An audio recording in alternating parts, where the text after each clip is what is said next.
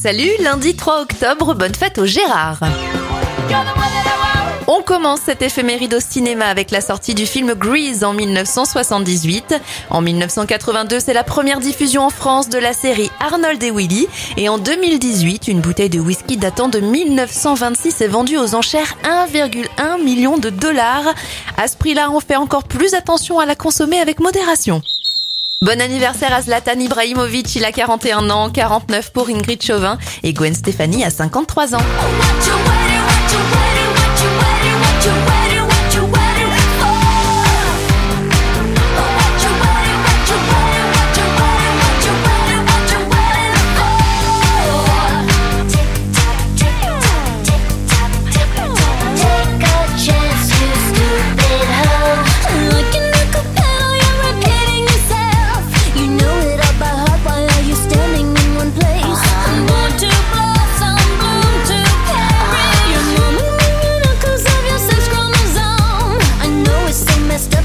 society all things. Sure. Life